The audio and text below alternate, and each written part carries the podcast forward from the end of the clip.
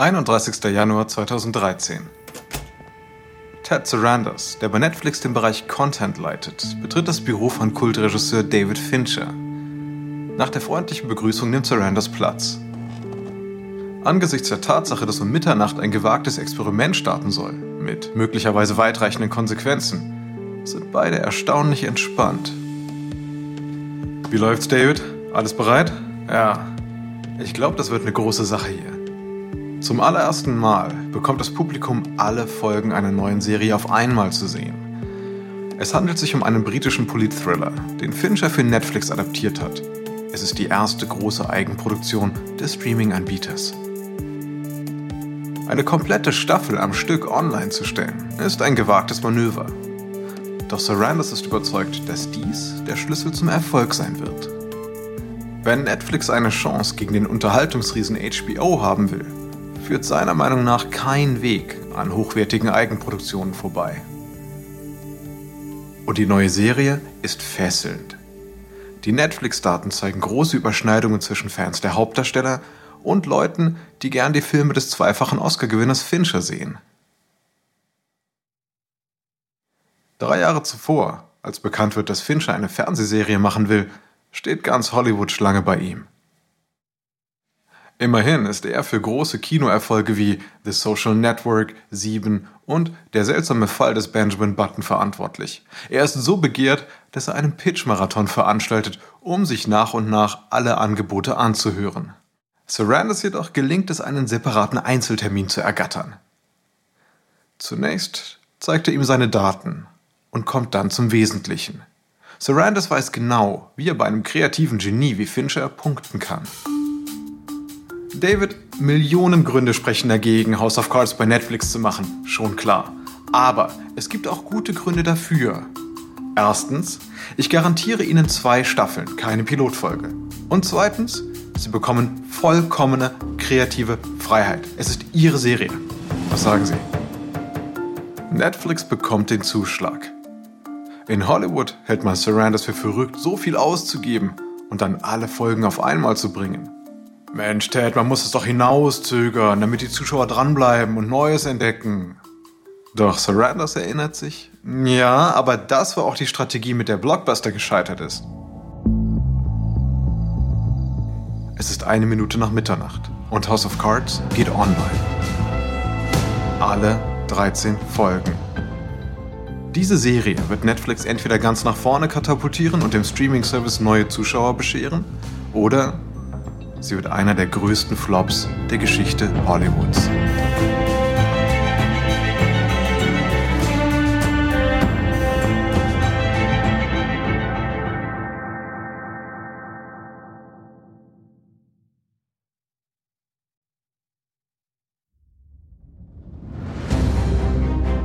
Ich bin Alexander Langer für Wandery und das ist Kampf der Unternehmen.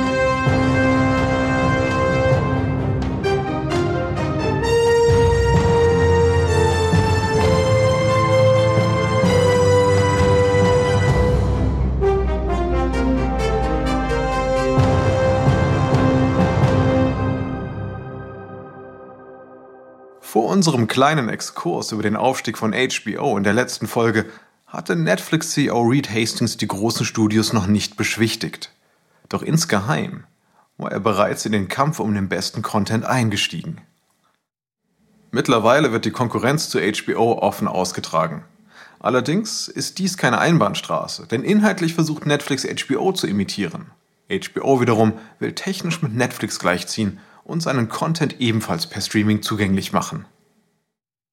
Beide Unternehmen verfolgen zwar unterschiedliche Strategien, aber das Ziel ist das gleiche. Den Konkurrenten mit dessen eigenen Waffen schlagen.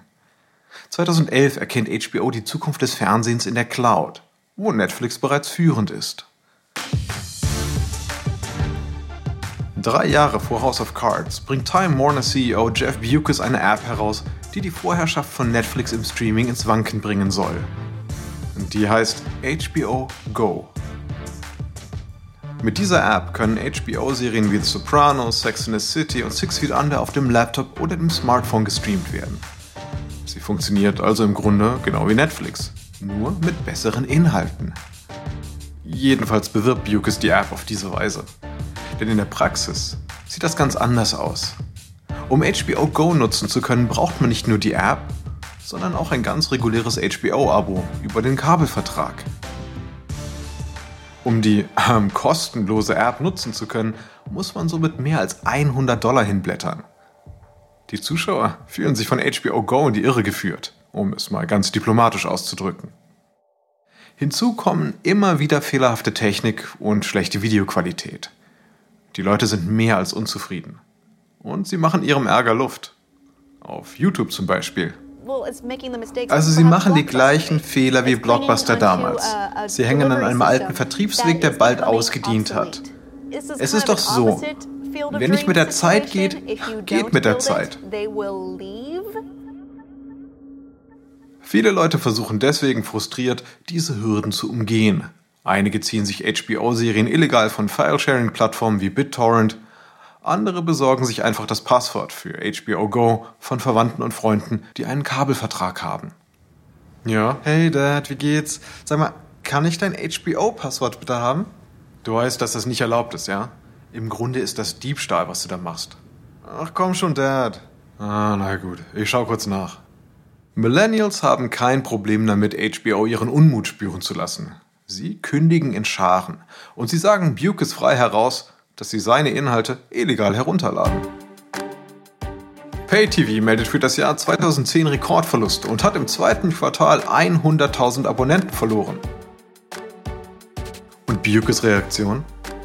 Er stellt in Zweifel, dass es die Cord Cutters, also die Kunden, die sich endgültig vom Kabelfernsehen abwenden, überhaupt gibt. Sie und diese Millennials, die noch nie einen Kabelvertrag hatten, würden nur eine Phase durchmachen. Und sie würden wieder zurückkommen. Dieses Cord-Cutting gibt es in der Realität doch gar nicht. Sobald die jungen Leute aus ihren Studentenbuden ausziehen, werden auch sie ein HBO-Abo abschließen wollen.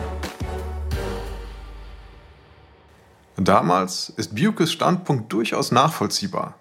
2010 machen Millennials nicht einmal 5% der Abonnenten aus. Und selbst heute haben nur 16 Millionen Amerikaner ihren Kabelvertrag gekündigt. Aber es werden mehr. Bukes Überlegung lautet, HBO verdient jährlich 3 Milliarden Dollar über die Kabelfirmen, die HBO vertreiben. Warum sollte er diese Einnahmen aufs Spiel setzen für Leute, die keine Kunden sind und die die Inhalte sowieso illegal beziehen? Allerdings wächst HBO nicht mehr über 28 Millionen US-Abonnenten hinaus. Und es gibt ein weiteres Problem. Nach dem Ende der Sopranos und von Sex in the City und Six Feet Under sind die richtig großen Serienknaller dünn gesät. Ganz zu schweigen von einigen sehr teuren Flops. Netflix dagegen befindet sich im Aufwind. Denn Hastings und Surrenders kommt HBOs Realitätsverweigerung ganz recht. Schließlich haben sie die beste Streaming-App der Welt. Und ihr Programm wird immer aktueller und besser. Netflix zeigt Serien, die süchtig machen. AMC-Serien wie Breaking Bad und Mad Men werden zwar hoch gelobt, bringen dem Sender aber nicht die entsprechenden Quoten. Doch das ändert sich, als Netflix die ersten Staffeln ins Angebot aufnimmt. Mit einem Mal sind es nicht nur Hits bei Kritikern, sondern auch beim Publikum. Es entwickelt sich eine symbiotische Dynamik. Netflix streamt die alten Episoden einer Serie und weckt so das Interesse eines großen Publikums, das ganze Staffeln verschlingt. Wenn die aktuellen Folgen dann im TV laufen, schalten die Fans natürlich dort ein und bescheren den Sendern phänomenale Quoten. Man spricht vom sogenannten Netflix-Effekt. AMC meldet 40% mehr Werbeeinnahmen durch den Netflix-Effekt. Die Sender überschlagen sich regelrecht, um mit Netflix ins Geschäft zu kommen. Sogar Bukes lässt sich auf einen Deal ein. Er bietet Netflix die Serie Nip Tuck und ein paar Kultserien wie Veronica Mars, Pushing Daisies und Terminator, The Sarah Connor Chronicles. Doch ganz wohl fühlt sich Bukes damit nicht. Bei seinem jährlichen Einkaufstermin bei Time Warner versucht Netflix-Programmchef Sarandos, Bukes von einer Kooperation zu überzeugen und einen Deal für HBO-Serien auf den Weg zu bringen.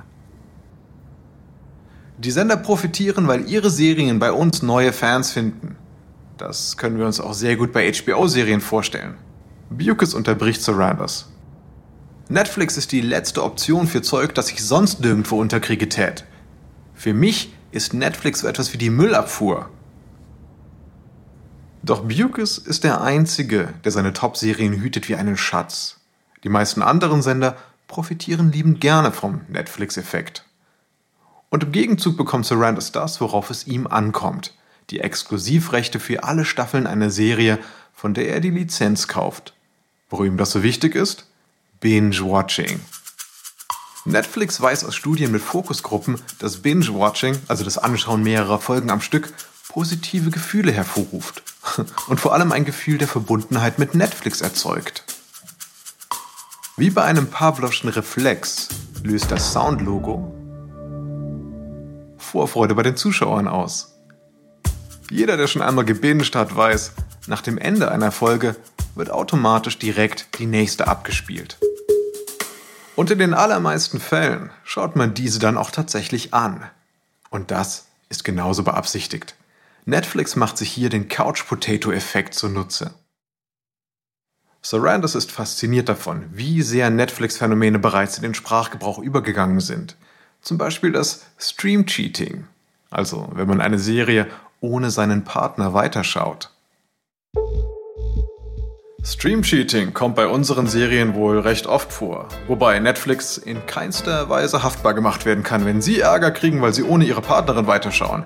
Das geht ganz allein auf ihre Kappe. Netflix wird von den Medien gefeiert und von den Abonnenten geliebt. Saranders könnte sich zufrieden zurücklehnen.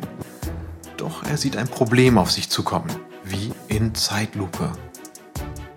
Denn wenn den Studios klar wird, dass Internetfernsehen unausweichlich und nicht aufzuhalten ist, werden sie ihm nicht mehr ihre besten Serien und Filme verkaufen, sondern schon bald eigene Streamingdienste entwickeln. Sarandas gibt es zwar nur ungern zu, aber Bukes hat recht. Die Zuschauer brauchen einen Grund, um ein Abo abzuschließen. Wenn Netflix nicht auf Eigenproduktionen setzt, könnte die Plattform schon bald zur Müllhalde für alte Serien und Filme werden.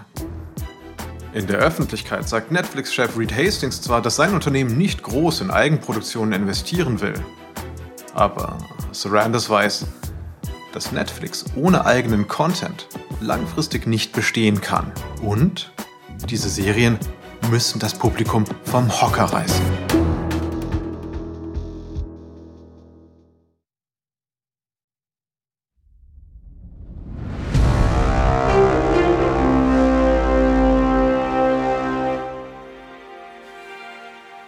Die Geschichte von House of Cards und Netflix beginnt 2010 eher zufällig. Nach einem Arbeitstreffen mit einem Fernsehmanager ist Sarandon schon fast aus der Tür raus, als der Manager beiläufig eine Serie erwähnt, die noch in der Planungsphase ist. Vielleicht wäre Netflix ja an den Wiederholungen interessiert? Die Serie heißt House of Cards. David Fincher führt Regie, Kevin Spacey und Robin Wright spielen die Hauptrollen. Interesse? Sarandos blättert die Drehbücher durch. Sein Bauchgefühl sagt ihm, das könnte groß werden. Richtig groß. Fincher hat für Samstag verschiedene Produktionsstudios zu Sony bestellt. HBO, AMC und andere große Sender werden auf die Serie bieten. Netflix hat so etwas noch nie zuvor gemacht. Und Sarandos weiß, er muss sich irgendwie von den anderen abheben, um auch nur den Hauch einer Chance zu haben. Er bittet deswegen seinen Gesprächspartner um einen Gefallen. Ich will diese Serie. Unbedingt aber bei einem Pitch-Meeting habe ich keine Chance. Ich möchte David unter vier Augen treffen, damit ich ihm erklären kann, warum er zu Netflix kommen soll. Um sicher zu gehen, gibt Sarandas die Kenndaten auch noch in die Netflix-Datenbank ein. Und sein Instinkt hat ihn nicht getäuscht.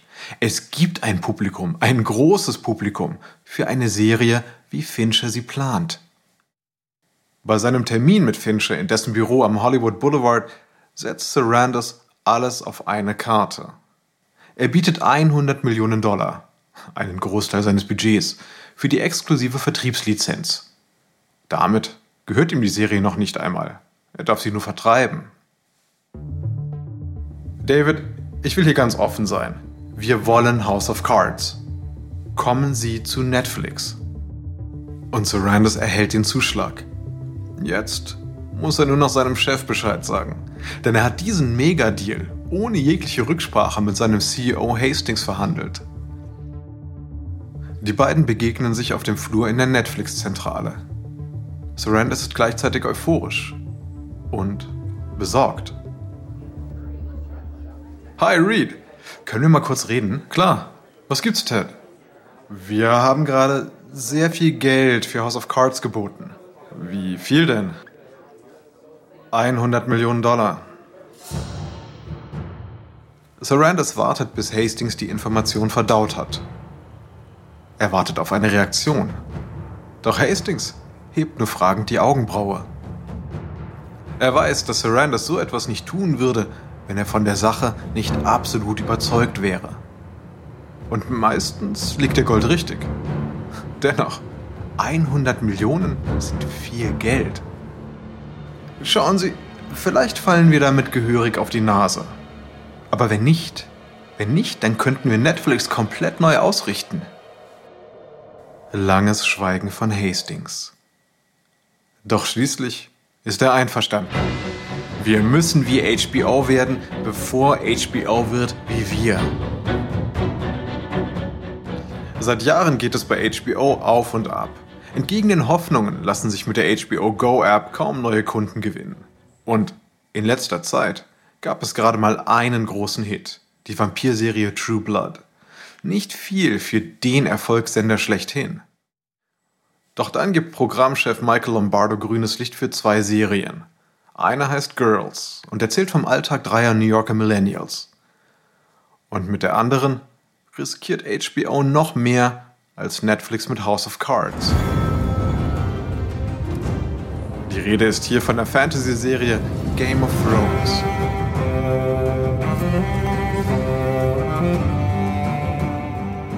Die Produktion der ersten 10 Episoden kostet 6 bis 10 Millionen pro Folge.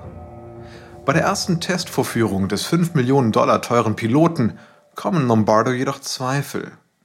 Er lässt ihn noch einmal neu drehen. Nach der Premiere am 17. April 2011 nennen Kritiker die Serie vielversprechend und atemberaubend. Trotz ihrer krassen Brutalität sind die Zuschauer begeistert. Game of Thrones wird ein weltweiter TV-Blockbuster. Und auch Lombardos zweites Projekt wird ein Erfolg, Girls.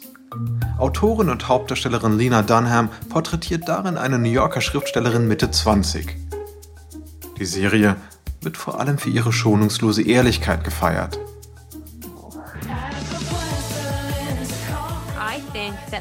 Ich bin vielleicht die Stimme meiner Generation. Oder zumindest eine Stimme einer Generation. Girls liefert zwar keine Rekordquoten, aber sie bringt HBO etwas, das zumindest im Moment wichtiger ist, nämlich die Aufmerksamkeit junger Zuschauer.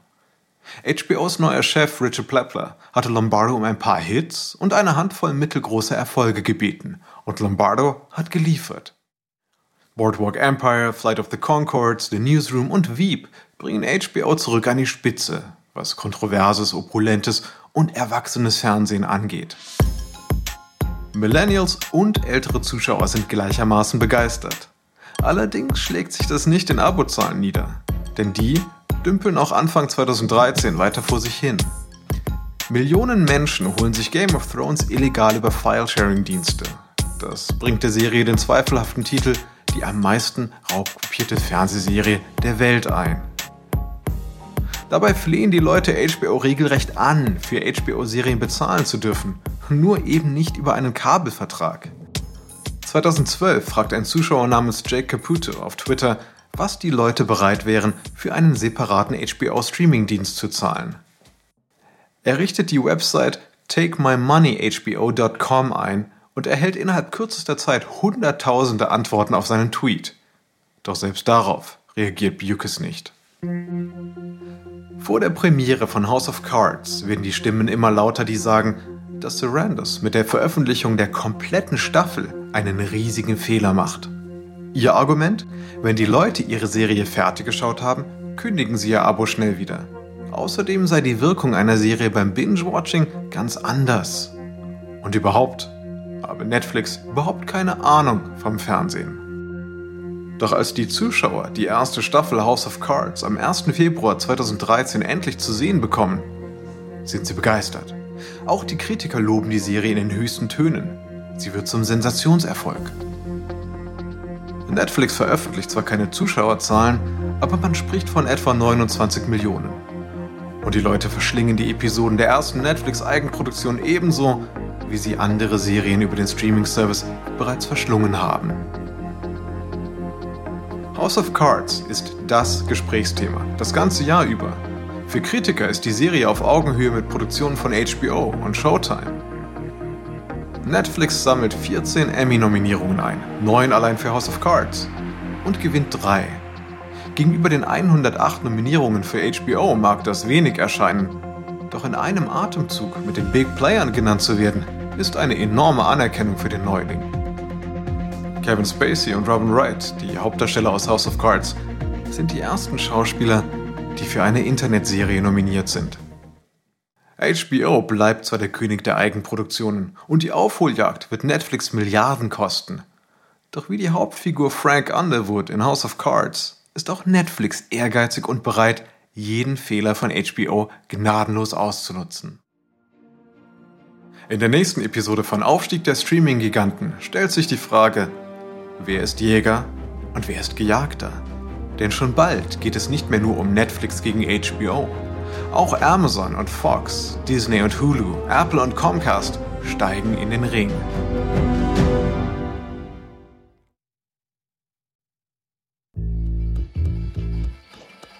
Ich hoffe, Ihnen hat diese Folge von Business Wars gefallen.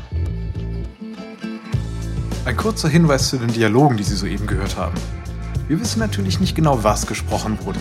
Doch die Dialoge basieren nach bestem Wissen auf unseren Recherchen. Diese Serie von Business Wars wurde ursprünglich von David Brown moderiert. Ich bin Ihr Sprecher, Alexander Langer. Gina Keating, Autorin des Buches Netflixed, hat diese Geschichte geschrieben. Karen Lowe ist unsere leitende Produzentin und Redakteurin. Original Sounddesign von Jeff Schmidt and Bay Area Sound. Ben Adair ist unser ausführender Produzent. Erstellt von Hernan Lopez für Wondery.